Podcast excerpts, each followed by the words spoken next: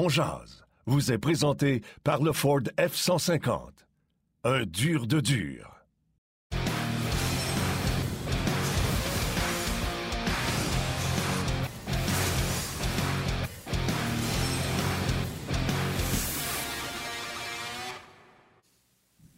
Bon midi, mesdames, messieurs. Jeudi le 17 mars 2022, bienvenue à cette toute nouvelle édition de On Jazz. Yannick Lévesque et Martin Lemay qui vous accompagneront comme ça pour la prochaine heure avec beaucoup de sujets à l'ordre du jour. Grosse soirée pour le Canadien avant midi occupé également.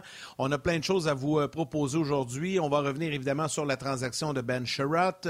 On va vous euh, présenter des commentaires, euh, l'essentiel du point de presse de Kent Hughes qui a eu lieu ce matin vers 10h15. les commentaires également de Ben Sherratt qui vient de s'adresser au médias avant de quitter le complexe Belle de Brossard. On va discuter avec nos panélistes invités Marc Denis et Karel Lemar. Évidemment, un match ce soir, Stars canadien.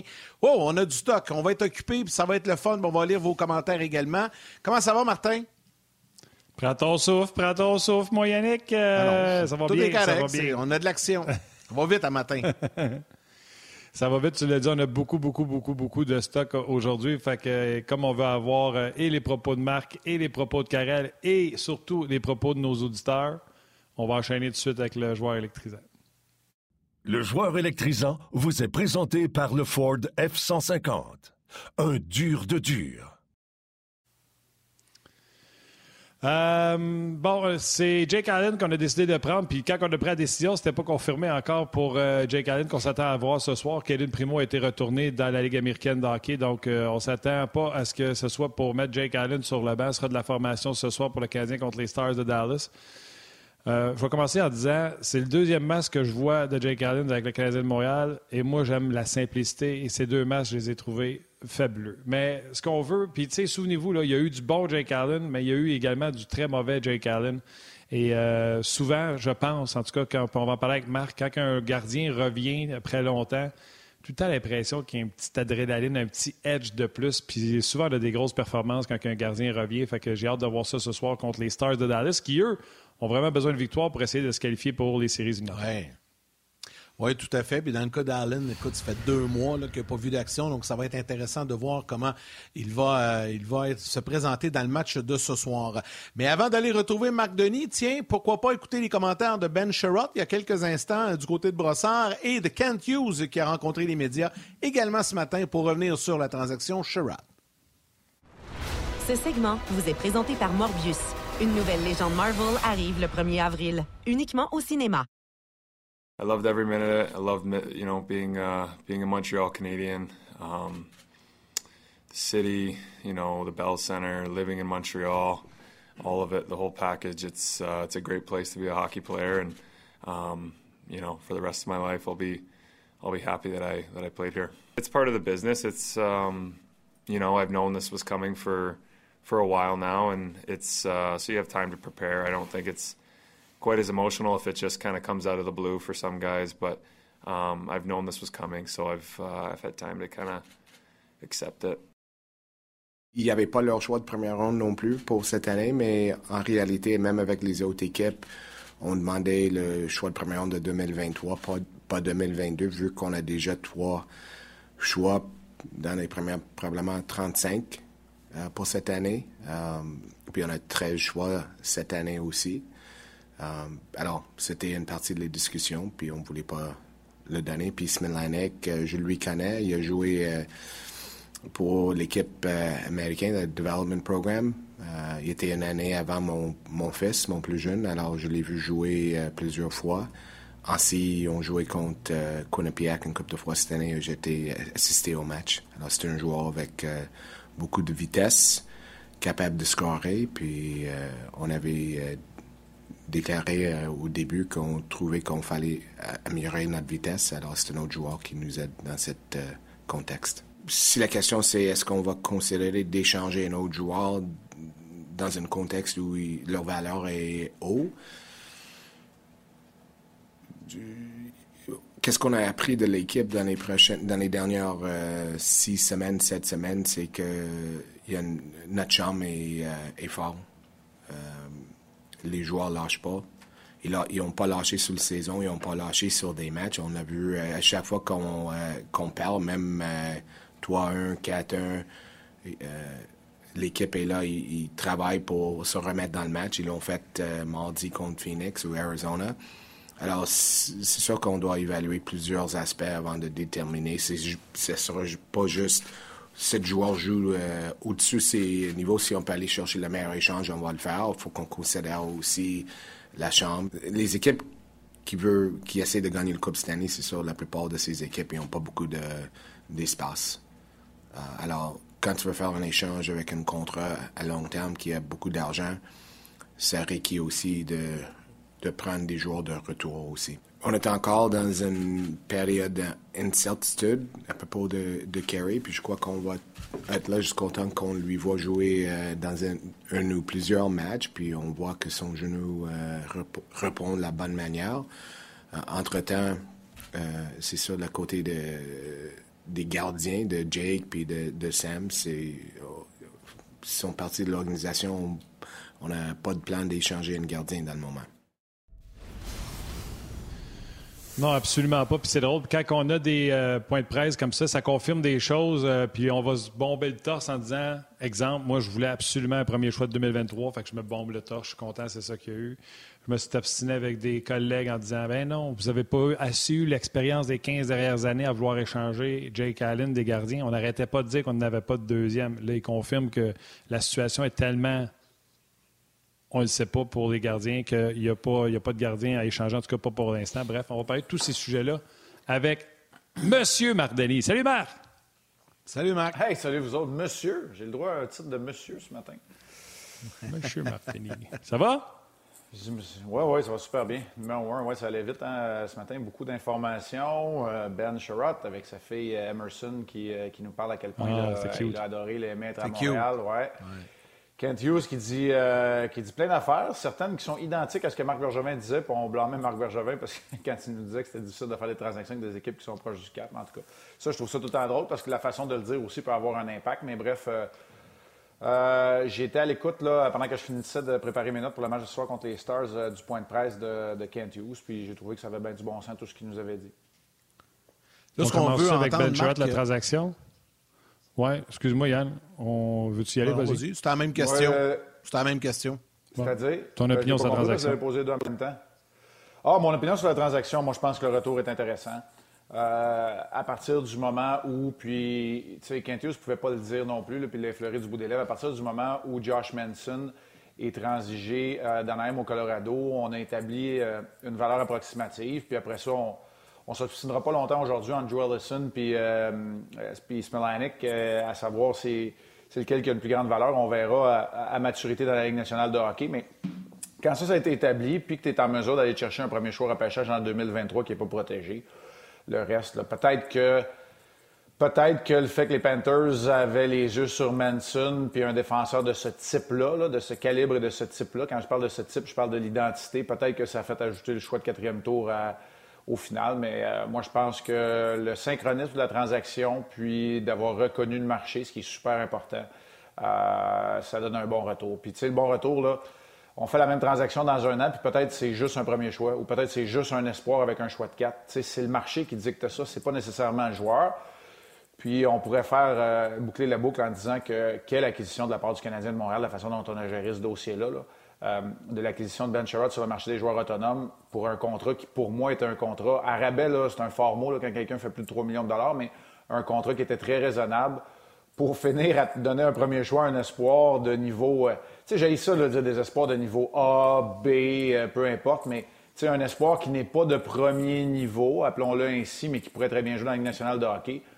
tu te dis entre la décision de Marc Bergevin de, faire signer un contrat et celle de Kent Hughes et Jeff Gorton aujourd'hui de l'échanger, euh, ça a été très bien géré ce dossier-là. C'est un excellent retour sur investissement, on va le dire ainsi. Marc, il y en a plusieurs qui, posent la question. Puis, on en a parlé souvent. On a dit, bon, ils vont échanger Sherrod. On a toujours la possibilité de leur signer comme joueur mm-hmm. autonome cet été.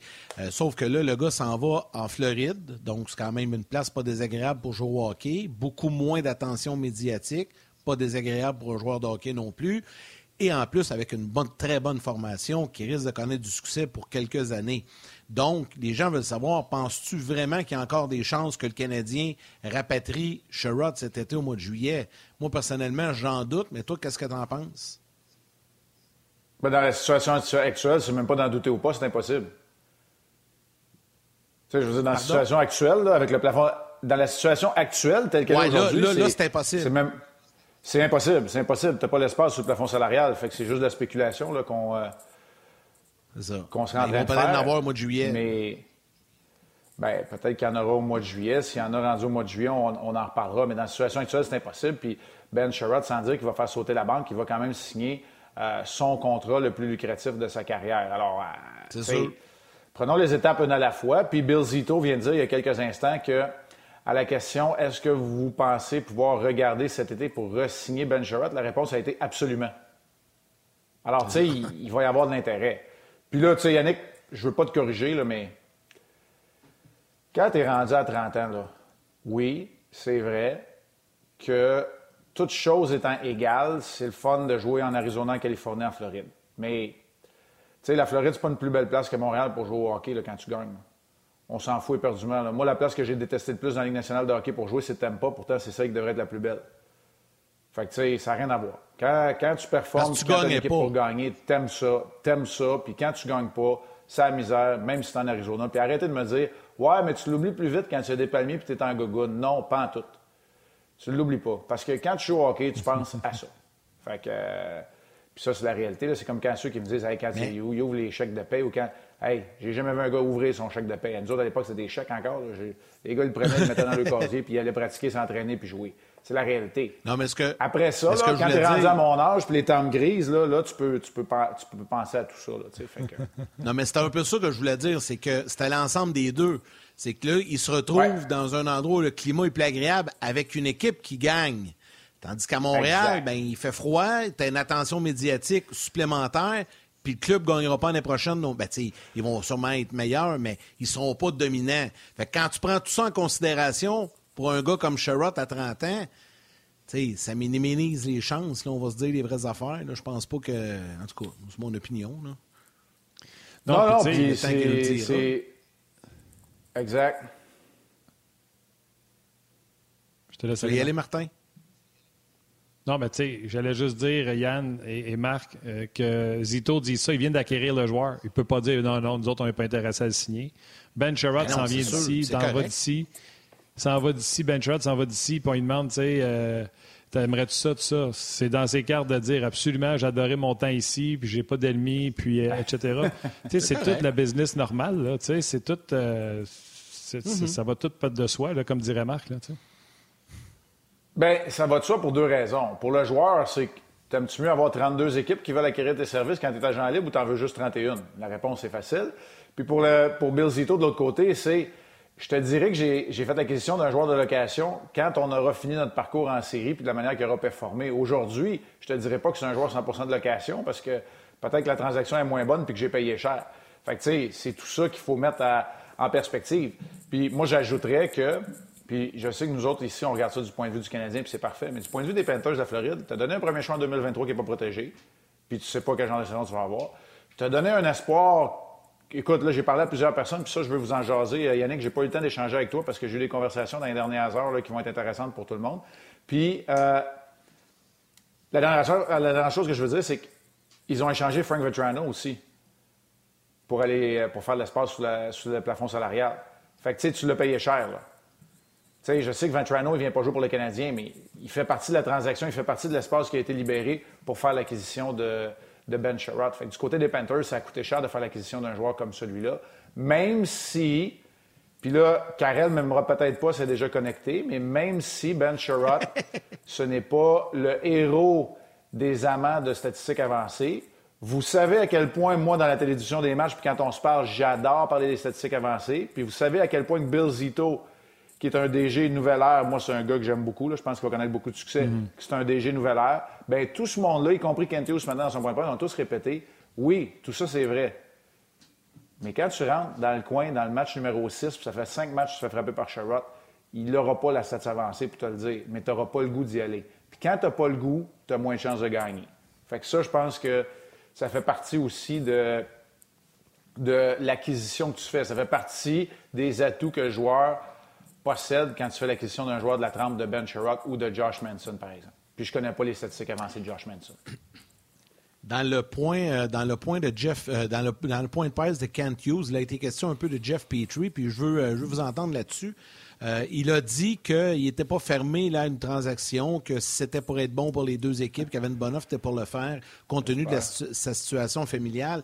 Mais est-ce que vous pensez que c'est davantage une transaction qui pourrait survenir dans le courant de l'été, dans le cas de Jeff Petrie, compte tenu que là, on arrive à une période un peu plus euh, serrée, plafond et tout ça? Là, il y a moins de marge de manœuvre pour beaucoup d'équipes euh, dans le cas de Petrie. Oui, bien, tu sais, cette opportunité-là va peut-être effectivement arriver quand certaines équipes vont avoir un peu plus de flexibilité, puis quand il n'y aura pas, euh, tu sais, le, billet de voir des matchs euh, où c'est très difficile pour Jeff Petrie, comme le dernier qui a joué, tu sais, il ne sera pas là non plus. Euh, tu sais, je fais attention, là, parce que de la manière que je le dis, ça n'a rien à voir. Mes opinions personnelles devraient passer en deuxième. Il faut que ce soit, tu sais, basé quand on fait de l'analyse, mais avec ce que j'ai vu dans les derniers mois de Jeff Petrie, j'étais content d'entendre Kent Hughes dire ça ce matin que, oui, pour sa famille, puis si la transaction rapporte euh, ce que le Canadien va juger qui est, euh, bénéfique pour, euh, pour son organisation. Mais tu je vois pas, peu importe comment qu'on qu'on vire puis qu'on vire ça, je vois pas comment le futur couronné de succès du Canadien s'écrit avec Jeff Petrie. Je vais le dire comme ça. Là. Fait que, ah, absolument. la transaction, elle est là. la, transaction, elle est là, absolument. Puis, moi, je vous le dis, ça n'a pas beaucoup à voir avec la performance sur la glace, même si les performances sur la glace cette année n'ont pas été à la hauteur. Ça a beaucoup à voir à l'attitude qui est projetée, puis ça inclut le fait que, tu sais, c'est rien, là, c'est Dominique Duchamp puis moi, on ne se pas ensemble à soir, là, mais c'est plus de la manière dont, euh, quand tu t'adresses, quand tu parles les dits et les non-dits, c'est important, surtout dans un marché comme Montréal. Puis moi, j'aime pas ce que Jeff Petrie dit, projette, quand il lève les bras, puis que c'est jamais de sa faute, puis que c'était de la faute du système, puis que, tu sais, j'aime pas ça. Fait que ça ne fait pas partie d'une culture d'entreprise, euh, d'une culture d'entreprise gagnante. Puis là, je le répète, ça n'a rien à voir avec Dominique Ducharme ou Martin Saint-Louis, ben ou peu importe, ça a à voir avec comment Jeff Petrie s'est comporté L'individu, c'est ça. Tu sais, ouais, bien, regarde, l'adversité, là, ça montre le vrai visage des gens. C'est ça. C'est vrai, t'as raison. Tout à fait. non, mais ça le mérite, ça le mérite d'être clair. Ça le mérite d'être clair. Martin Lajoie, il dit, dans le fond, comme euh, Marc, dit, comme dirait Guy Boucher, c'est les intangibles. Euh, autant quand tu parlais favorablement pour Ben Gerrard, quand les gens le craignent dans les coins, puis autant pour euh, Jeff Petrie, ça peut s'appliquer également. Tu sais quoi? Tu quoi? J'aimerais ça que ça soit. Je suis super content que ce soit Karel tout ça d'après moi. J'aimerais ça que ce soit Guy parce que, tu sais, les intangibles, là, moi, je trouve, pas Guy, pas Guy, parce que lui, il est capable de les expliquer. Mais c'est important de les expliquer parce qu'il y a plein de monde qui vont dire ça, c'est le facteur X, ah. le je ne sais quoi, les, intangibles. Tu sais, fait que c'est ça. Fait que là, je voulais vous parler de ce que je pense de Jeff Petrie. Je savais pas qu'on allait aller là. là. Hey, euh, puis euh, Yannick, là, je c'est comme moi un peu qui prend. Oui, vas-y, vas-y, vas-y, vas-y, Martin. Non, ben, je vais te laisser aller tout de suite après. Je voulais juste vous faire sourire, messieurs. C'est Hugo Brousseau. Euh, je voulais un peu des messages des auditeurs. Il dit, tu sais, quand on passe à Ben Sherrod, il a commencé sa carrière à Winnipeg. Après ça, il a signé à Montréal ça se peut qu'il apprécie le soleil de la Floride. je trouvais ça juste, ça juste sympathique. Vas-y, Marc. un bon point. Vas-y, Marc. Non, je voulais juste dire que, dans le fond, je vais faire une, promotion euh, à, peine voilée, là, mais euh, soyez, euh, soyez là pour notre reportage ce soir parce qu'à Quinnipiac, il y a un gardien de but, gardien auxiliaire qui s'appelle Dylan Saint-Cyr. Dylan Saint-Cyr, c'est le fils à Manon Réaume. Manon Réaume va faire partie du reportage ce soir pour nous parler de la nouvelle acquisition du Canadien, OK? Euh, euh, Milanic. Puis euh, elle va avoir d'autres informations que ce que je vais vous dire, mais j'ai parlé ce matin à Manon. Puis, euh, tu sais, la première chose qui ressort là, à tout le monde que j'ai parlé, mais je voulais parler à Manon parce que justement, elle a vu beaucoup de matchs de Quinnipiac, puis que son garçon, il joue là aussi. c'est de la vitesse. C'est de la vitesse. c'est plus un marqueur qu'un fabricant de jeu. Puis ça, là, c'est pas, tu sais, Manon Réaume, c'est important, ce qu'elle m'a dit, mais c'est un peu les informations que j'ai été chercher depuis, depuis hier soir quand j'ai appris la transaction. Des images aussi. Oui, puis tu sais, c'est beaucoup de vitesse.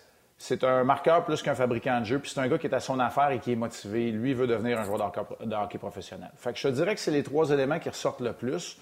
Euh, même à peine, euh, là, il vient d'avoir 20 ans, mais à à peine 19 ans, euh, jouait sur le jeu de puissance à Quinnipiac, qui est quand même une bonne équipe. Il avait fait l'équipe nationale américaine pour le championnat du monde junior, mais il n'y a pas participé parce qu'il était blessé à ce moment-là. Alors, euh, et il y a le lien de familiarité un peu donc, euh, que Ken Hughes nous a expliqué ce matin parce que lui, il l'avait vu jouer quand même souvent contre Northeastern, entre autres, et euh, au programme national de développement américain. Alors, c'est peut-être l'information que, écoute, Yannick, je ne savais pas qu'on allait en jaser, mais je trouve que que c'est intéressant. Une journée que ça va vite de même, puis que tu as de la nouvelle info, je voulais vous la donner. Puis soyez là parce que maintenant, on va vous donner ces infos-là, puis encore plus, parce qu'elle va parler à ses coachs, à, la nouvelle acquisition du, Canadien Smilanic, puis elle va être en mesure, pendant le reportage du match de ce soir entre les Stars et le Canadien, de, nous en dire encore plus long. Ça va, ça va être. Est-ce que c'est au euh, premier entraque, Marc? Oui, je pense que oui. Pas mal sûr que oui. C'est Martin Brière qu'il faudrait qu'il nous le confirme, mais je suis pas mal sûr que ça va être au premier entraque qu'il devrait s'entraîner avec Alain Craig. D'ailleurs, euh, Manon Réaume qui a texté pendant l'antichambre euh, Luc Bellemare pour lui donner de l'information sur euh, le jeune homme. Fait j'ai trouvé ça tellement team à l'intérieur d'RDS que tout le monde essaie de se refiler de l'information. Chapeau à Manon, pour on invite les gens à l'écouter. J'ai été lire tous les rapports, puis je commence à aimer ça. Il y a des gens qui m'écrivent en privé, des gens qui sont dans le domaine, qui m'écrivent pour me donner des scouting reports. Fait que j'ai l'air moins niaiseux. Et euh, à travers tout ce que tu as dit, on, as reçu, reçu la vidéo toi aussi, Martin? Martin, tu as reçu la vidéo toi aussi, là, ces, 22 points, puis ces affaires-là? Tu as sûrement reçu ça par... Oui, puis tu sais, ça, c'est difficile de tirer des conclusions de ça. ça, c'est difficile de tirer des conclusions de ça. Par contre, la seule chose que je pense qu'on peut tirer de ça, il va dans le milieu. Moi, c'est ce la seule affaire que, tu sais, je peux pas évaluer sa vitesse, son tir, ça, mais je peux évaluer qu'il va souvent dans le milieu, dans le trafic. Puis pour moi, c'est archi important dans la Ligue nationale de hockey. Deux facteurs que je trouve importants. Puis, tu sais, Marc, quand tu auras les conversations, que ce soit avec Manon ou des gens plus proches de lui, puis je ne vais pas me tromper, j'ai aussi écouté le documentaire d'Éric Desjardins hier, euh, qui a passé encore trajectoire hier à RDS Info. Excellent travail sur Éric Desjardins. Il y a deux blessures, ce jeune homme-là. Tu sais, les, gens, des fois, regardent les stats, puis ils font, voyons donc, les stats. Euh, je pense que c'est une blessure au poignet ou à un doigt. Et l'autre, je ne suis pas sûr, mais je pense que la mononucléose, je me confonds avec Eric Desjardins hier, mais il y a eu deux blessures, dont une poignet-main, et l'autre, je pense c'est une mono, qui l'ont ralenti. Mais euh, des fois, tiens, puis Max, il y en a un qui peut le dire, c'est toi, là, quand tu as 18-19 ans, c'est là que tu veux avoir un impact, c'est là que tu veux montrer que tu es en progression. Puis si tu as deux blessures, ben ça te ralentit. sais. Oui, ça peut ralentir, mais c'est pour ça qu'il ne faut pas nécessairement euh, faire le lien direct ou traduire une baisse de production à sa deuxième saison euh, dans les rangs universitaires américains, parce que c'est vrai qu'au niveau du prorata, sa, sa production est en baisse. Alors, non, tu as raison, puis il y a plusieurs facteurs qui peuvent expliquer ça également. Quinnipiac sont encore dans les, on va appeler ça les séries, c'est pas vraiment des séries, mais ils sont encore dans les séries mm-hmm. dans les rangs universitaires américains. Ils sont encore dans le détail. ah ouais, dans le détail, comme dans le temps, hein? quand, quand les vues de la vieille disaient ça, dans les séries du détail entre le Détroit et le Montréal. Hein? ouais, exact. Euh, Marc, on va parler un peu euh, des gardiens de but, mais là, je sais que les gens à la télé vont euh, euh, s'arrêter pour aller du côté des grands titres. On va poursuivre la discussion sur, le web. On va parler de Jake Allen. On va parler des Stars un peu également pour le match de ce soir. Je veux juste saluer quelques personnes sur Facebook. Simon Tremblay, Gilles, Charlie, Gilles Charlier qui nous écoute depuis la Belgique. On continue dans quelques instants. Alors, c'est ce que je disais. Gilles Charlier qui nous écrit, qui dit Messieurs, je vous écoute. J'ai découvert le hockey il y a une quinzaine d'années euh, grâce à une visite au Centre Bell. Je suis tombé en amour avec votre émission. Merci beaucoup pour ce que vous faites et les renseignements que vous nous donnez. Je trouve ça vraiment le fun. Je voulais absolument le mentionner. Marc, ce soir, c'est le retour possible de. je ne sais pas si c'est confirmé à 100 mais ça s'enligne pas mal là-dessus. Pour Jake Allen, Martin en a parlé un petit peu euh, au début. Deux mois d'absence. Euh, euh, ça va être intéressant de voir ce qu'il ce va nous donner ce soir, là. ses repères et tout ça. Oui, bien, c'est la seule raison pour laquelle c'est pas confirmé, c'est parce que Martin Saint-Louis s'est pas adressé aux membres des médias ce matin. c'est Kent Hughes qui l'a fait, puis exact. Donc, mais oui, oui, on s'attend à ce que Jake Allen soit à son poste. On a renvoyé Kaden Primo euh, dans la Ligue américaine à Laval. Euh, d'ailleurs, ce matin, on l'a fait en même temps qu'Ulonen. Et euh, oui, Jake Allen serait, sera de retour à son poste donc contre les, Stars de Dallas. Tant mieux. On se rappellerait qu'il s'était blessé en première période du match contre Boston. C'est quoi, il y a deux mois maintenant. ça ressemblait pas mal à une déchirure laine dans le cas d'Allen. Moi, j'aime le calme qu'il projette. C'est un gars qui a de l'expérience, c'est le calme qui le projette. Moi, je trouve ça intéressant. Puis la motivation, si la motivation de revenir dans une saison qui n'aura pas été facile. Sais, lui, il n'a pas gardé les buts depuis que cette équipe-là s'est replacée. Puis quand je dis replacée, c'est pas les victoires et les défaites, c'est de la manière de jouer, c'est l'intensité, c'est le courage que cette équipe-là euh, démontre alors qu'en début de saison, il n'y en avait pas tout. Alors, euh, pour Jake Allen, moi, je pense que la motivation d'un vétéran, elle vient de là, de dire, moi, je veux participer à ça, de jouer pendant que l'équipe va bien. Et je le répète, là, tu sais, c'est, rien contre euh, Samuel Montembeau ou Kevin Primo, mais c'est le calme qu'un vétéran projette de façon contagieuse, mais de façon contagieuse positive à toute son équipe. Euh, lorsqu'il est devant le filet. Alors voilà pour Jake Allen. On... C'est pas le temps de faire le débat de si c'est un numéro un, ça n'est pas un vrai. Non, c'est pas ça. Un vétéran qui a rendu de fiers services aux Canadiens puis qui est capable de le faire encore. Puis euh, je suis content de voir qu'il revient en santé surtout.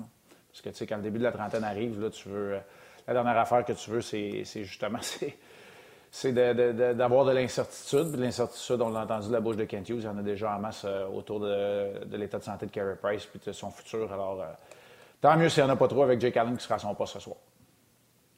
Il y a, puis selon notre euh, le bon site Daily Face-Off, Jake Allen et Jake Ottinger seraient les gardiens de but euh, ce soir. Euh, gros merci à Mathieu qui est maintenant notre gérant de communauté. C'est lui qui vous jase sur les différentes plages du, du RDS.ca et surtout de On Jase, qui me confirme que c'est doigt brisé, euh, une cheville et mononucléose. Donc, j'avais mononucléose doigt brisé, j'avais pas cheville dans, dans son cas dans les dernières années d'une blessure de ce jeune joueur-là. Donc, euh, c'est quand même intéressant comme, euh, comme retour. Marc, tantôt pour Jake Allen, je disais, j'ai toujours trouvé qu'un gardien qui revient en début de saison, je trouve tout le temps que les gardiens ont un petit edge sur les attaquants. Puis, tu sais, souvent, on voit des belles performances en début de saison quand ils reviennent de blessure. Je trouve tout le temps qu'il y a petite adrénaline qui fait que les gardiens de performent c'est dans ma tête ou euh, tu trouves que c'est un peu la même chose, toi qui l'as vécu comme gardien dans la NHL? C'est dangereux. C'est dangereux parce qu'un gardien, tenter de trop en faire, là, euh, c'est rarement bon. Tu sais, combien de fois je vous ai dit, là, tu peux pas faire 35 arrêts, c'est 15 premiers tirs, mais des fois, tu essaies. Puis travailler plus fort pour un gardien, c'est pas toujours. Euh, ça se traduit pas toujours par une meilleure performance nécessairement. Fait faut toujours faire attention à ce niveau d'énergie-là. Il faut que tu sois à la bonne place. tu sais, on va prendre une comparaison, chaque comparaison est boiteuse, mais tu sais, Michael Pezzetta qui manque trois matchs, qui revient au niveau d'énergie dans le plancher, c'est un gars de quatrième trio, c'est parfait. Tu sais, il faut que l'aiguille soit, euh, soit dans la barrure. Mais pour le gardien, il euh, faut, que tu, trouves l'équilibre. Il faut qu'elle soit quelque part dans le milieu, dans, la zone, la verte. Il y en a pour qui elle est plus large, il y en a pour qui c'est moins large.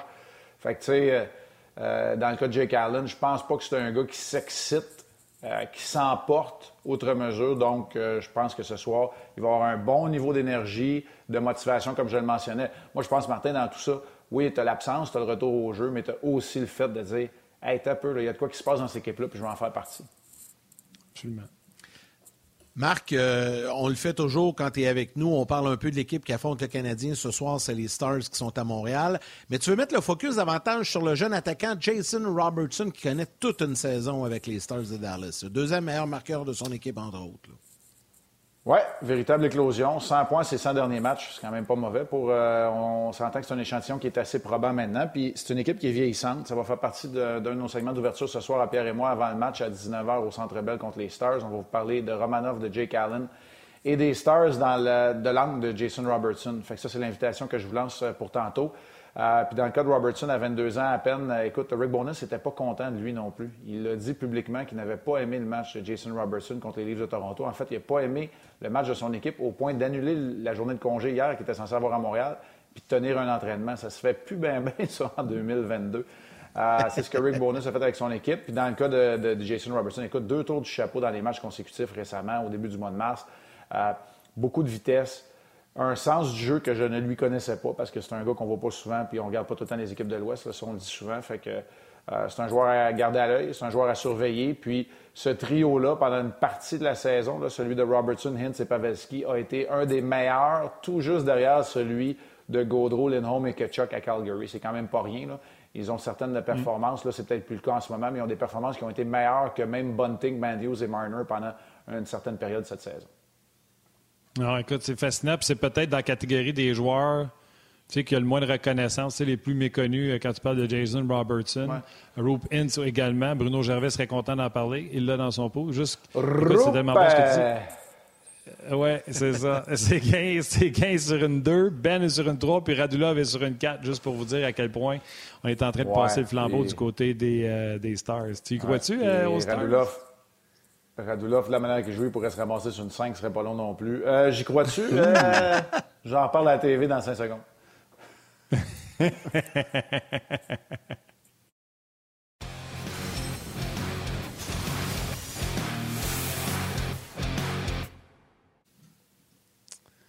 on est de retour avec Marc. On parlait des Stars de Dallas, puis on parlait de Radulov qui était rendu sur une 4, puis Marc a dit Ouais, il pourrait même jouer sur une 5.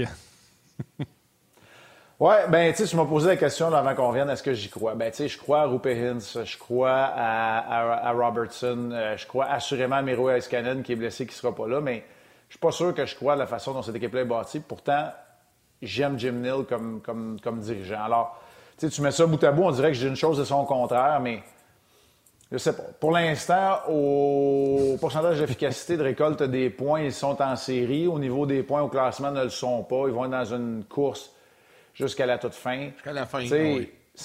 Ouais, c'est correct à Danger, là, puis il connaît toute une saison, mais moi, hein, je suis pas encore convaincu. C'est une histoire d'échantillon. C'est un gars qui a joué 60 matchs dans la Ligue nationale de hockey. C'est le même nombre que Samuel Montembeau. Fait que, tu sais, on peut pas dire que Samuel Montembeau n'a pas encore prouvé des choses puis que Danger l'a fait. Tu sais, c'est tout ça ensemble qui fait que j'ai des, des, réserves. Mais quand je regarde jouer le Wild puis, euh, les Golden Knights, je me dis, ben oui, les Stars vont passer. Fait que, tu sais, c'est comme si c'est très, très difficile dans l'Ouest. Alors que dans l'Est, on sait déjà depuis euh, des lunes qui va participer aux séries puis que ça va être ça à la fin. Il irait juste à quelques positions. Dans l'Ouest, j'ai bien la difficulté à dire quelles seront les dernières équipes euh, qualifiées. C'est fou parce que tu disais, tu sais, il y a une affaire, je dis une affaire, puis au contraire, on aime Jim Neal, moi, j'aime pas Rick Bonus. J'aime Oettinger, ce qui donne devant le filet, mais ils ont perdu euh, leur défenseur euh, Iskanen pour un, petit bout. Euh, tu sais, fait que je comme toi, mais c'est juste que moi, je mettais des noms sur ce que tu disais. Et là, dans l'Ouest, ça va être serré jusqu'à la fin parce que tu as parlé des Knights qui vont pas bien. Les Oilers sont sa bulle, Minnesota. Et tu as Vancouver et Winnipeg qui cognent à la porte. Oui, Winnipeg Vancouver qui a un gardien but. Winnipeg qui joue bien. Fait que, euh, tu sais. Non, c'est ça, ça va être intéressant. La course, la course pour les séries, elle va être là. Elle va être dans l'Ouest. Puis, moi, je pense que c'est pour ça qu'il y a un marché qui est effervescent, alors que dans l'Est, tu sais, oui, les Panthers veulent donner un coup, mais il y a beaucoup d'équipes qui sont satisfaites de ce qu'ils ont. Ils n'ont pas beaucoup de marge de manœuvre sur le plafond salarial, puis ils savent déjà depuis longtemps qu'ils vont être en série. Fait que ça, ça crée un marché qui est assez intéressant. Euh, lundi, tu sais, est-ce qu'on va avoir une journée faste ou pas? Je le sais pas. Je sais qu'on va être en une partie de la journée. Nous, je pense que moi, je suis cédulé pour être là à compter d'à peu près 10 heures le matin, mais euh, écoute, il y a tout ça. Y a tout ça, puis... Oui, puis je veux juste, euh, ben, peut-être là, dans les derniers aspects que je voulais vous, euh, vous amener, je veux voir comment le Canadien va réagir parce que j'ai trouvé contre l'Arizona, pour la première fois depuis que Martin Saint-Louis est derrière le banc, j'ai trouvé une équipe hésitante. moi, je pense que c'est la nature humaine. Euh, ben Sherrod venait d'être laissé de côté. Ça faisait quelques heures à peine qu'il l'apprenait. Fait que là, il voyait que les changements allaient se produire. La dernière fois qu'il y a eu une transaction, quand Toffoli est parti, l'équipe a très, très bien réagi. Est-ce que là, l'ambiance ou l'atmosphère ou la réaction va être OK, là, la transaction est faite, on peut dormir tranquille, on va jouer, comme il le faisait récemment, ou est-ce que ça va être c'est qui le prochain à partir? Quand l'attitude, là, ou quand l'approche, c'est c'est qui le prochain à partir, c'est là qu'il y a toujours une petite hésitation. Fait que j'ai hâte de voir comment le Canadien va être, parce que c'est la première fois véritablement contre l'Arizona que je les ai vus un peu hésitants. Ben, sais-tu, Mac, tu ouvres la porte à Karel, puis on va, on va te garder cinq minutes, on va te laisser partir après, parce que Karel commence toujours son bloc avec l'espèce de graphique de la game flow euh, du dernier match du Canadien. Elle est là, donc tu as ouvert la porte, Mac. Salut, Karel. salut, salut. C'est ça que j'allais dire. C'était un parfait euh, un segment qui était, euh, ah dans le fond, finissait. Il savait pas. Tu m'embarquais dans ça, non? C'est ça? Ah oui, il, ne savait pas, mais il t'a fait une belle passe, là. Oui, c'est ça. L'instinct, on se comprend, Karel, c'est pour ça. Exact. Non, mais euh, je voulais. Le pire, c'est qu'aujourd'hui, je voulais. Je, m'étais dit, bon, on est deux jours après la, la game anyway, peut-être que de revenir à ça, ce serait pas la meilleure des affaires. Tu finis là-dessus, Marc, et je suis complètement d'accord avec toi. Puis même au point où habituellement Martin me challenge à démontrer euh, euh, sur toutes les chances de marquer qu'une équipe a, lesquelles sont les, les qu'on appelle la grade C, là, qui sont pas nécessairement de qualité. puis la ligne orange qu'on voit, c'est le Canadien de Montréal. Euh, puis les points rouges, c'est les 21 chances de marquer qui ont été prises un petit peu plus de, l'extérieur, qui ont une valeur plus bas là, quand on parle du, euh, des valeurs but attendues ou du XG model, Marc. Fait que je sais pas si ça a un terme ou ça a un lien direct avec ton, ton analyse de. Il était hésitant, puis il jouait, il jouait peut-être un peu différent. Euh, mais moi, j'ai trouvé que même s'ils ont eu beaucoup de lancers, même si ça a été de l'avant, c'était pas des lancers qui venaient euh, de, de, zones qui sont payantes euh, ou qui payaient le prix autant qu'ils le faisaient dans les autres parties d'avant, où il y avait un petit peu plus de chiens ou d'armement. Je sais pas s'il était hésitant, puis il voulait pas se faire prendre non plus du côté offensif. Fait que c'était beaucoup de lancers one and done on, en parle. il y avait beaucoup de lancers de l'extérieur dans Beden du gardien de but. Exact. Lui, il, il se cassait pas la tête, il sortait en angle, pouf, ça le frappait. Exactement. Puis les rebonds, ben, il y en avait un où il n'y en avait pas, où il était, c'était, même pas récupéré. On a récupéré quelques-uns, mais en termes de chance sur un rebond, je pense qu'on a eu deux, deux chances de marquer pour le Canadien. Fait que Marc, je sais pas ce que tu en pensais ou si tu voulais passer un commentaire un peu euh, vis-à-vis des chances de marquer. Ben, mais... Ça reflète un peu ce qu'on a vu. Puis oui, je pense que ça s'explique par l'hésitation qu'il y avait dans leur jeu quelque peu. Ils ont été beaucoup plus incisifs récemment. Puis c'est les Coyotes de l'Arizona qui ont été, bon, un, opportunistes. Moi, je pense que une meilleure performance de ton gardien te donne une meilleure chance dans ce match-là aussi, de la part du Canadien, là, de la façon dont le, score s'est déployé, parce que c'était 5 à 1 à un moment donné. Fait, exact, euh, Mais je, je pense que le graphique qu'on a vu là, euh, ceci explique cela. Je veux dire, on, a vu une équipe qui était peut-être pas sur la coche comme elle est capable de l'être. C'est la nature humaine. Mais moi, j'ai trouvé qu'au niveau du rythme, le Canadien demeurait la meilleure équipe. Mais jouer avec rythme, c'est une chose. Tantôt, Martin, tu disais être à l'intérieur. Karel vient de parler des one and done, donc d'obtenir des occasions en succession. C'est ça qui a manqué au Canadien dans ce match-là. Parce que pour le rythme, moi, je pense que le Canadien représentait la meilleure équipe sur la glace contre les Coyotes. Oui, moi, je suis d'accord avec toi aussi là-dessus. Il était le fun à regarder encore, autant en tant que fan ou euh, quelqu'un qui regarde le match bien vite. Euh, c'était dommage que c'était 5 à 1 aussi vite. On dirait qu'il y a eu quelque chose qui a, manqué dans. Je vais te le laisser. je n'ai pas trouvé ça si le fun que ça. Je trouvais ça fâchant. Moi, je trouvais que le Canadien a vraiment été en périphérie, contrairement aux autres matchs avec. Euh, avec Martin Saint-Louis, c'est un des matchs où le Canadien était plus à l'extérieur. Puis le pire, c'est que Bruno nous avait levé le flag avant le match en disant. Quoi? Martin, tu prends ton personnage, tu prends ton personnage de, de, de chialeux, là, de, de déplaisant, c'est quoi, là? non. En plus, t'étais même pas de même à, entre. Euh, voyons, euh, si j'ai un autre angle. D'un autre angle. D'un autre angle, t'étais encore plus. Euh, encore plus positif que ça. Je t'ai ouais, regardé, je regardais en travers avec ça. Là. Tu viens de te faire ramasser, mon chum. les deux sont contre toi. Vas-y, défends-toi. je t'écoute. Non, non, mais je vais même, je vais même rajouter, Karel, je vais même rajouter, Karel, qu'il est important d'écouter d'un autre angle en deuxième écran. En premier écran, on écoute Marc et Pierre, et en deuxième écran, on écoute les gens de d'un autre angle. Mais ne jamais, euh, euh, toujours le premier écran, Marc et Pierre, deuxième écran euh, d'un autre angle. Mais euh, non, blague à part, blague à part, euh, Bruno avait levé le flag parce que l'Arizona, c'est l'équipe qui donne le plus de lancers dans la nationale de hockey, malgré que le Canadien a donné 50 pendant je ne sais pas combien de temps. Et il en lance très peu. Puis Bruno, il dit J'ai hâte de les voir jouer, voir à savoir si eux autres sont confortables avec tout le monde qui prennent des lancers de l'extérieur, puis qu'eux jouent euh, sur la petite patinoire. Fait que c'est certain qu'on était porté à d'un autre angle de regarder ça un peu. Et on a montré des images. Puis c'est drôle, Danny Dubé est arrivé à l'entraque, puis il a montré lui aussi ce qu'il montrait des images où ce que il n'y avait personne dans le milieu. Tout le monde était à l'extérieur des points de mise en jeu, puis le retour était devant le gardien de but. Ça faisait un non-sens. Euh, donc, c'est ça que j'ai hâte de revoir si ça sera un ajustement qu'on fera ce soir pour le Canadien de Montréal, d'aller euh, un petit peu plus dans le milieu. Mais Marc, je m'excuse, je chiale plus, je te le promets. hey, je vous laisse là-dessus. Puis euh, pour les partisans des sénateurs qui nous regardent, qui nous écoutent, main fracturée pour Thomas Chabot, sa saison est terminée. Fait que mauvaise ah. nouvelle. dans le cas de Thomas oh. Chabot, ça vient de tomber. Fait que, écoute, je vous laisse là-dessus. 19h, le match contre les Stars de Dallas. On te regarde, mon chum. On vous regarde ce soir. Salut, Marc. Salut, gros merci. Bye, Ça a commencé en feu, Martin. Désolé, on le cale déjà avant que ça parte. C'est correct, c'est correct. moi, j'ai appris rapidement, Karel. Si t'en donnes un peu, il faut que tu t'attendes à recevoir. C'est vrai. C'est vrai. Ça, c'est sûr. Si moi, je veux mettre mes culottes, des fois, Karel, t'es dans le champ, il faut que je m'attende une fois de temps en temps que Karel surveille et elle fasse le gros, t'es dans le champ.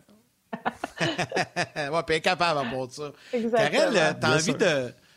T'as envie de revenir un peu sur euh, le passage de Ben Sherrod à Montréal? Puis, parfait, c'est tellement à propos. Euh, il a rencontré les médias la dernière fois ce matin, il prend la direction de la Floride. c'était, c'était quand même, dans son cas, lui, là, un, bon passage à Montréal. Puis tu as illustré ça avec un tableau, je pense. Oui, exactement. Puis euh, j'ai entendu Marc qui en parlait aussi, puis qui parlait de, l'addition de, Ben Sherratt pour n'importe quelle équipe qui s'en va en séries éliminatoires. Là. Euh, ben a, une façon euh, de, s'impliquer physiquement, puis on le sait tous, là, on l'a vu, on, va le voir, on va continuer de le voir avec les Panthers. mais c'est le genre de joueur qui aime bien rentrer dans les batailles un contre un, qui va jouer avec son, son classique physique, euh, mettre les joueurs en échec. Puis ce qu'il a fait à Montréal, ben c'est bien classé à travers la Ligue nationale au grand complet. Là, on s'entend, ça c'est sur tous les défenseurs. Qu'on parle de récupération de rondelles dans, dans, les batailles ou euh, à, même juste aller euh, loose puck recovery qu'on appelle en anglais, juste aller faire les récupérations qui sont alentour du filet ou dans les coins. il se classait bien en avant de la majorité des, autres défenseurs de la Ligue.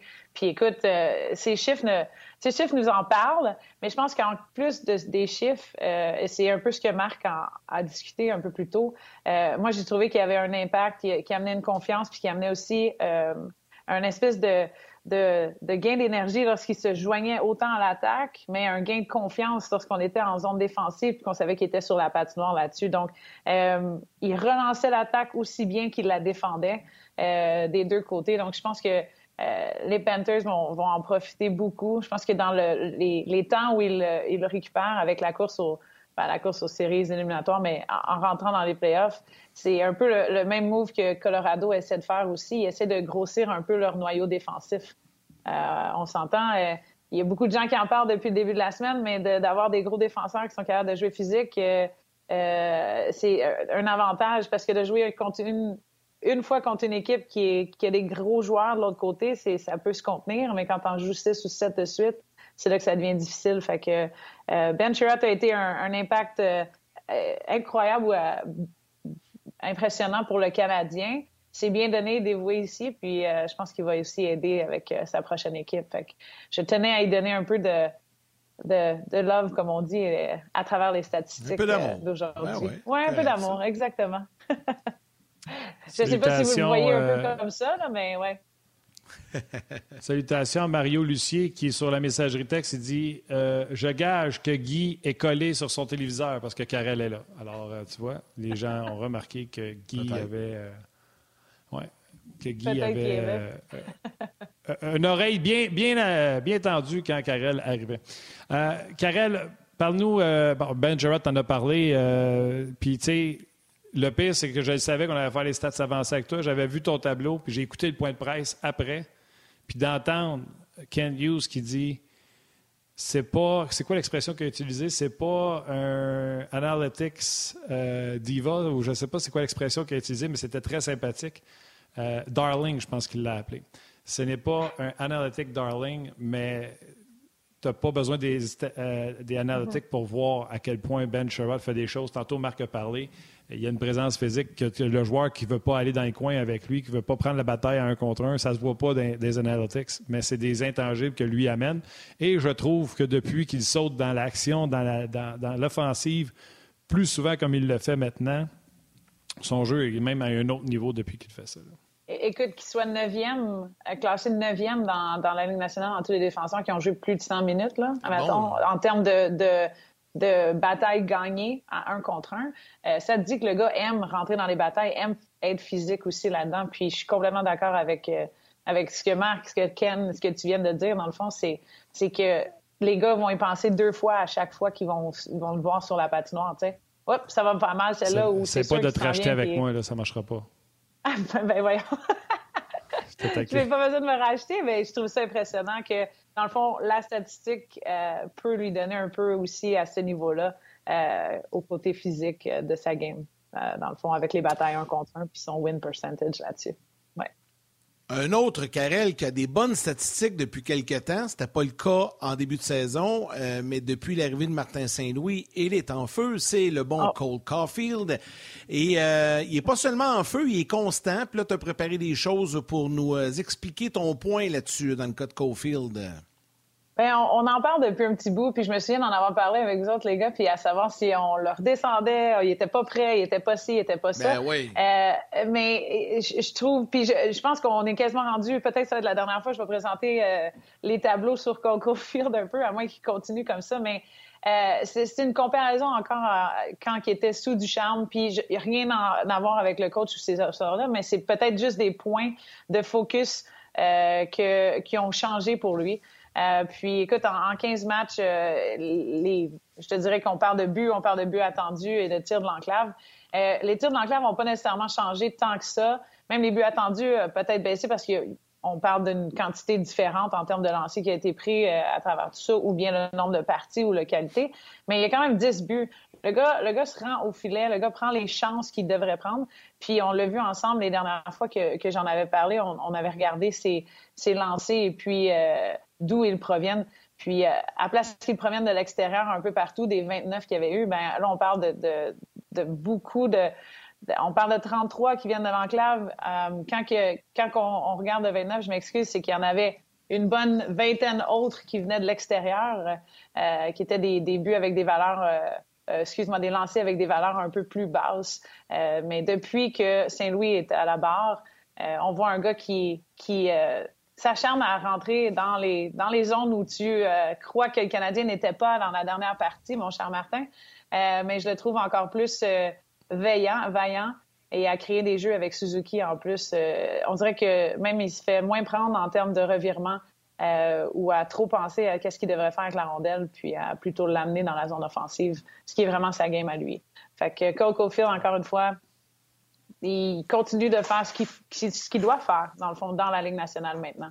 Euh, ce qu'on doutait tous euh, pendant un bon temps, si elle est capable de le faire. Là, il n'était pas avec Suzuki lors du dernier match et demi. Euh, on en a mm-hmm. parlé ici. oui, les deux buts ont sauvé le spectacle pour les gens qui s'étaient déplacés là-bas. n'a pas eu un grand match. Là, juste savoir, ton 29 puis ton 30, c'est-tu des moyennes ou c'est vraiment la quantité? 33 en 15 matchs, puis 29 en. C'est la quantité, donc c'est le double, tout simplement. C'est tout simplement le double. Donc, c'est ça, c'est le double. Mais ça, là, même si son jeu doit s'améliorer dans plusieurs euh, environnements, puis là, les gens vont me dire Ouais, mais Martin, c'est pas lui à bloquer des shots. C'est pas de ça que je parle. Il, il va pas toujours dans le milieu, euh, il craint. Des fois, il devrait aller chercher des rondelles qui ne vont pas, mais ça va venir avec le temps. Mais au moins, puis les stats, le monde, mais rien qu'à voir, on voit bien. Au moins, la confiance en son tir est revenue. Il décoche pour marquer. Avant, il décochait juste en espérant qu'elle puisse rentrer. Euh, il décoche pour marquer, que ce soit le but contre les Flyers de Philadelphie, la garnotte qui a envoyé top net, tous les deux lancés du poignet. C'est ça qui est important. Et surtout, encore plus, le deuxième but. Euh, tu sais, à un moment donné, on va aller refaire les chaleurs de où ce qu'il vient de s'élancer. La fin contre le défenseur fait en sorte qu'il est à l'intérieur du point de mise en jeu, puis qui est en bas du top du cercle, écoute, un gars qui a une shot comme lui, s'il est capable de se rendre là, il va en marquer des buts. Mais il faut qu'il comprenne que c'est là que ça va se marquer dans la Ligue nationale de hockey, mm-hmm. parce que où ce qu'il était universitaire, où ce qu'il était dans la Ligue américaine, les gardiens sont rendus trop bons, les défenseurs sont rendus trop bons avec le stick à stick. La fraction de seconde. Ça ne marchera pas. Ça ne marchera pas. Il va falloir qu'il rentre en dedans.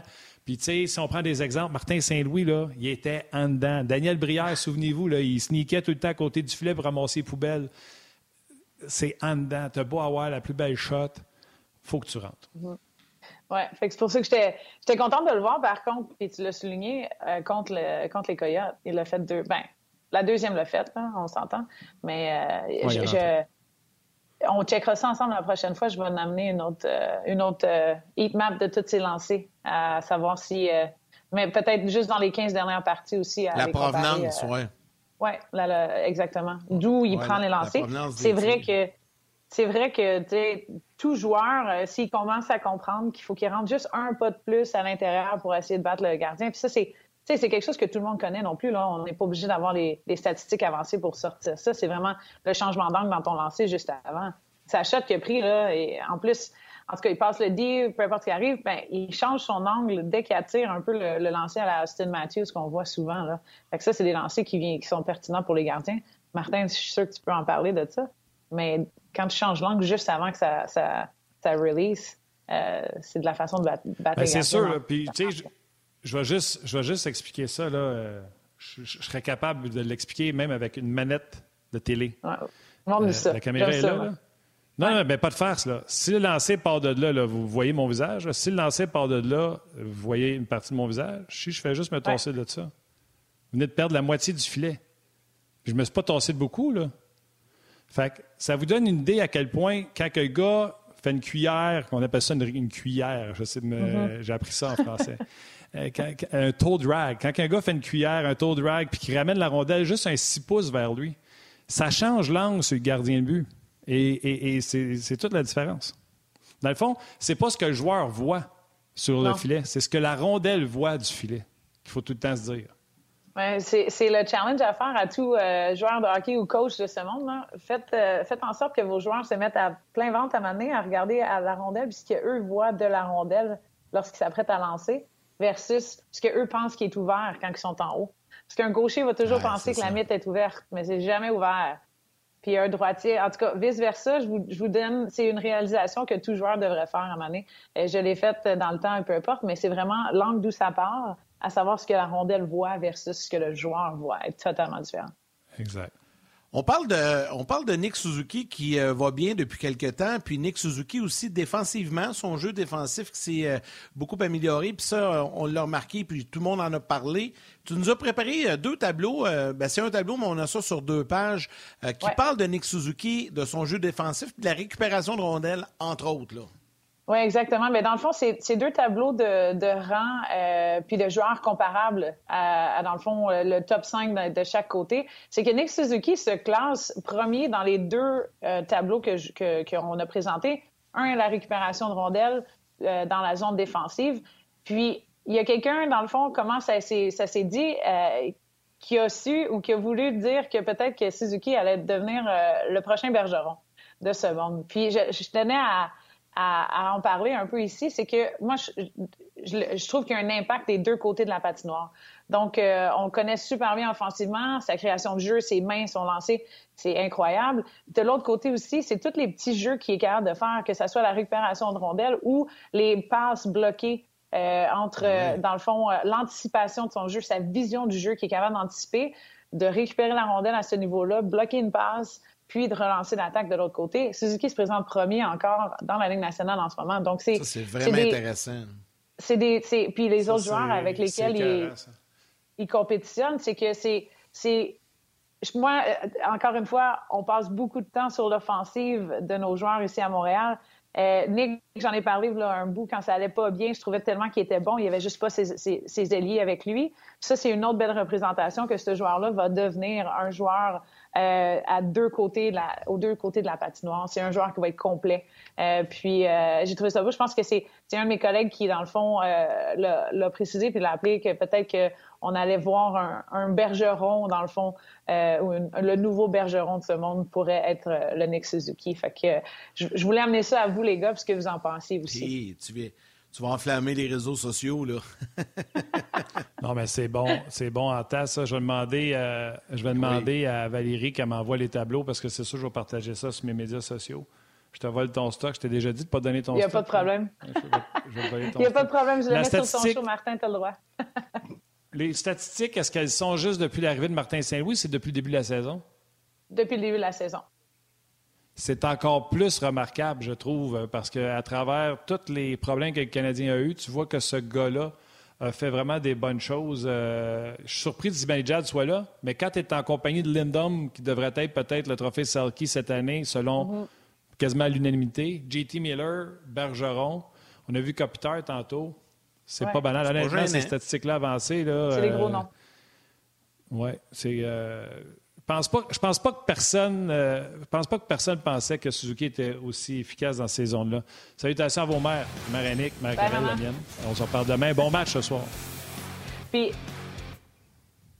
tu sais, là-dessus aussi, euh, Martin, c'est on parle de récupération de rondelles dans la zone défensive et de, de passes bloquées dans la zone défensive aussi. Deux aspects qui sont quand même assez spécifiques. Euh, mais techniquement, qui sont probablement les plus importantes à relancer ou à sortir ta rondelle de la zone puis à pas être pogné dans la zone défensive euh, pour un moment ou deux. Récupération de rondelle, c'est primordial. Ben, il faut que tu cours là-dessus, il faut que tu ailles la chercher. On s'entend que c'est un centre, fait que c'est toujours sûr que les alliés ne paraissent pas aussi bien qu'on qu'on pourrait peut-être le voir. Là. Mais les joueurs qu'on a comparés avec lui, pleurant, en tout cas, moi, il est premier dans les deux. puis je trouvais ça impressionnant, ça m'a surpris même. Je, je, je, pensais qu'il était bon, mais là, il est, il est vraiment bon. Ça donne même, ça donne même du, euh, de la valeur à Nick Paul euh, des, euh, des sénateurs d'Ottawa. On sait que les sénateurs ne veulent pas l'échanger, aimeraient ça le garder. Mm-hmm. on comprend pourquoi. Oui. Vas-y, Yann. Oui, exact. Euh, on parle-tu un petit peu euh, de ton face-à-face? Parce que ce soir, euh, les Stars sont en ville. Puis je veux absolument qu'on se garde un petit deux minutes parce que je veux te parler de, hockey féminin avant qu'on se quitte. Là. Je vais aller avoir un tournoi à Montréal. Puis je, je j'ai vu passer le communiqué là, ce matin. fait que je veux t'en parler. Mais avant, je sais qu'il te reste un dernier tableau face-à-face Stars canadien. Il y a eu un match présenté à Dallas cette saison. Ben, c'est ça. Je voulais juste qu'on se remémore, pardon, remémore un peu comment ça s'était passé la dernière fois. Écoute, la dernière fois qu'on a joué contre les Stars, c'était en janvier, fait que le Canadien allait pas bien. Euh, mais c'était une game où les Stars n'ont pas été capables d'en profiter, pas en tout. Euh, les Stars ont. Maintenant, en ce moment, ça va peut-être être différent, là, mais écoute, je, regarde le tableau et je trouve ça atroce, même que qu'il n'ait pas pu gagner cette game-là. On s'entend, là? Euh, de l'autre côté, là, je, le face-à-face de ce soir est totalement différent dans le contexte où, un, le Canadien est pas mal mieux qu'il était, mais deuxièmement, euh, les Stars arrivent d'un point ou d'une séquence de trois défaites. Euh, on parle d'un match qui pourrait aussi avoir un gros impact sur les séries éliminatoires. Fait que moi, j'ai vraiment hâte de voir comment ils vont performer euh, parce que c'est une équipe qui est bonne défensivement, mais offensivement, je trouve qu'il y a un manque total. Même quand on regarde les chiffres, euh, il y a un manque total. Ils sont bons à prendre des lancers dans l'enclave, dans le bas de l'enclave. C'est la seule classe où c'est la seule euh, euh, métrique où ils se classent dans le fond dans le top 10. le reste est pas mal dans les, rangs des vingtaines ou de la moyenne de la Ligue nationale. Donc, j'ai hâte de voir ce que le Canadien va faire. Puis j'ai hâte de voir si les Stars vont se réveiller. On a parlé un peu, le coach a décidé, vous en avez parlé dans le fond, le coach a décidé de ne pas leur donner une journée de congé puis de les faire jouer euh, aujourd'hui. Euh, on, sait qu'il y a quelques joueurs qui sont un petit peu en feu de l'autre côté ou qui ont mal joué la dernière game, qui vont vouloir bien jouer ce soir. Fait que le face-à-face euh, Stars Montréal va être quelque chose de, gros. puis j'espère que ce sera pas comme ça a été la dernière game. Le, Canadien a gagné 5-3, mais même à ça, c'était pas beau à voir, si vous en souvenez. Oui, non, il vantait d'un bord, je pense. Euh, dans ce match-là. Euh, parle-moi. Parle-moi euh, du hockey féminin. Il y a eu ce match. Il y a eu ce match. D'ailleurs, Léona qui nous a quittés. Léona, quand elle va regarder ça en reprise, elle avait un rendez-vous. Elle dit Ah, je suis tellement déçu, il faut que je m'en aille pendant Carrel. Mais euh, elle t'aime beaucoup. Mais elle posait également la question sur le hockey féminin. Il y a eu un buzz en fin de semaine avec euh, ce match à Pittsburgh. Même le lendemain, il y avait un entraînement avec des jeunes hockeyeuses sur la patinoire euh, des Pingouins et les filles américaines étaient restées à l'entraînement pour être avec cette jeunesse-là. il y a un buzz. On dit qu'il y a des choses qui vont être annoncées incessamment. Ah ouais, donne-nous un scoop. Là. j'ai aucune chose à annoncer, mais il y a un tournoi, gang, le Dream Gap Tour, qui, est, ce qu'on ben fait. Euh, depuis les deux dernières années, dans le fond, euh, on arrête dans, des villes puis on joue euh, quatre games. il s'en vient à Montréal le 2 et 3 avril. On est super excités. moi, j'ai hâte. je pense que c'est la. Ça fait deux ans, deux ans et demi peut-être que Montréal n'a pas eu un, d'un match professionnel dans le fond de hockey féminin. Euh, fait que ça va être super. On veut que l'aréna soit remplie. Euh, c'est des équipes euh, Montréal, Calgary, Minnesota et Boston qui y seront. il va y avoir probablement nos Olympiennes qui vont venir nous voir aussi durant les games d'ici. Et puis, ça va être, tu vas jouer? tout un showcase. Ben oui. Ben oui. Montréal? C'est à quelle aréna? C'est à quelle aréna? Oh, c'est à l'auditorium de Verdun, gang. L'auditorium de Verdun et la nouvelle maison euh, des joueurs professionnels, dans le fond, de Montréal, euh, grâce à Daniel Sauvageau et le Centre 2102, si jamais vous voulez regarder ça. Mais euh, c'est, c'est, dans le fond, on a pu continuer à s'entraîner l'année dernière lors de la pandémie grâce au centre, en étant des... des, ils appelaient ça des training partners, essential training partners, fait des, des partenaires de, d'entraînement essentiels. on a pu continuer à entraîner nos Olympiennes et à continuer à jouer. Puis cette année, ben, on a eu trois showcases à date. Et puis là, ça va être un quatrième à Montréal, euh, plus les rivalités, euh, la partie de rivalité qu'ils ont eu en fin de semaine dernière. Comment ça fonctionne pour les billets en, terminant, Karel? les gens qui veulent acheter des billets pour assister au match à l'Auditorium de Verdun, c'est le week-end du 2 avril, le premier 2 avril. Je pense que c'est 29, 30, 1 et 2 avril, c'est ça? Euh, le premier, je pensais que le premier c'était un vendredi, mais peut-être que tu Oui, oui, le premier c'est le vendredi. Non, le premier c'est le vendredi. c'est 1, 2, 3 dans C'est 1, 2. OK. Les, les parties sont euh, samedi, dimanche. Euh, puis il y, a eu, il y a des posts qui ont été faits sur Instagram, Twitter et compagnie. Mais si vous cliquez là-dessus, c'est Ticketmaster via le PWHPA. Vous pouvez voir le, le site Internet. Donc, simplement cliquez, achetez vos billets. Et puis, euh, venez nous voir, on veut remplir l'aréna. On veut que Montréal, c'est le plus beau showcase, dans le fond. C'est en, partenariat, en plus. Attends un petit peu, j'ai même pas fait ça. C'est en partenariat avec euh, l'agence Quartex ici à Montréal. Euh, une agence de joueurs de hockey professionnel du côté masculin qui tenait à aider le monde du hockey féminin.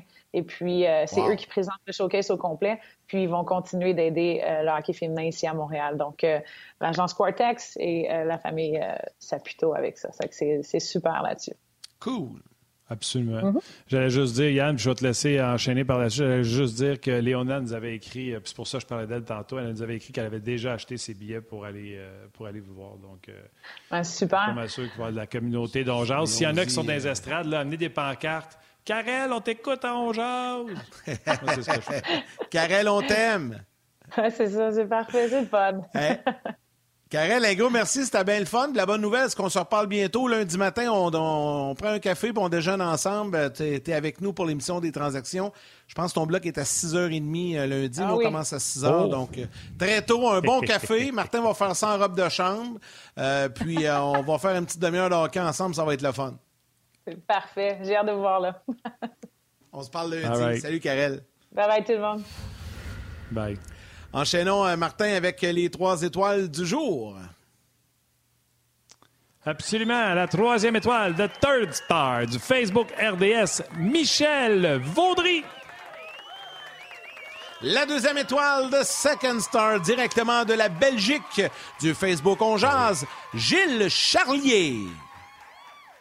Et la première étoile, The First Star du RDS.ca, Hugo Brousseau.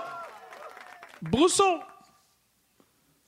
Un gros merci à Marc Denis et à Karel Lemar qui étaient avec nous aujourd'hui. Euh, toute l'équipe de Sport 30, l'équipe de la salle nouvelle qui ont travaillé fort. Valérie et Anouk euh, Grignon-Langlais qui euh, ont travaillé fort pour nous présenter les euh, extraits de clips de Kent Hughes et Ben Sherrod. C'était très serré ce matin. Les tableaux qui ont été faits. Bref, il y avait beaucoup de choses. Donc, merci à Valérie à la réalisation mise en ondes. Merci à Mathieu Bédard aux médias sociaux. Toute l'équipe de production en régie à RDS.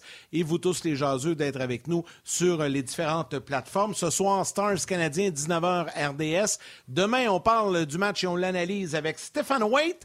Et par la suite, spécial F1, Bertrand Hull, début de la saison de Formule 1 ce week-end.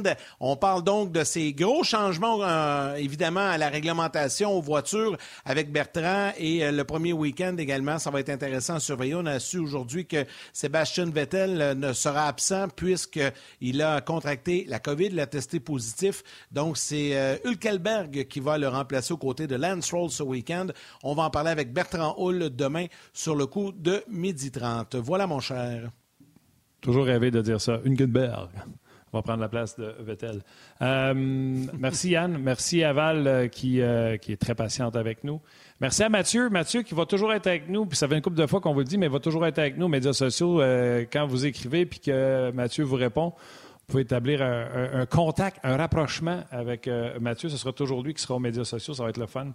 Euh, fait qu'un gros merci. Merci à Val. Tu as plugué le match du Canadien ce soir, 19h, avec Marc et Pierre.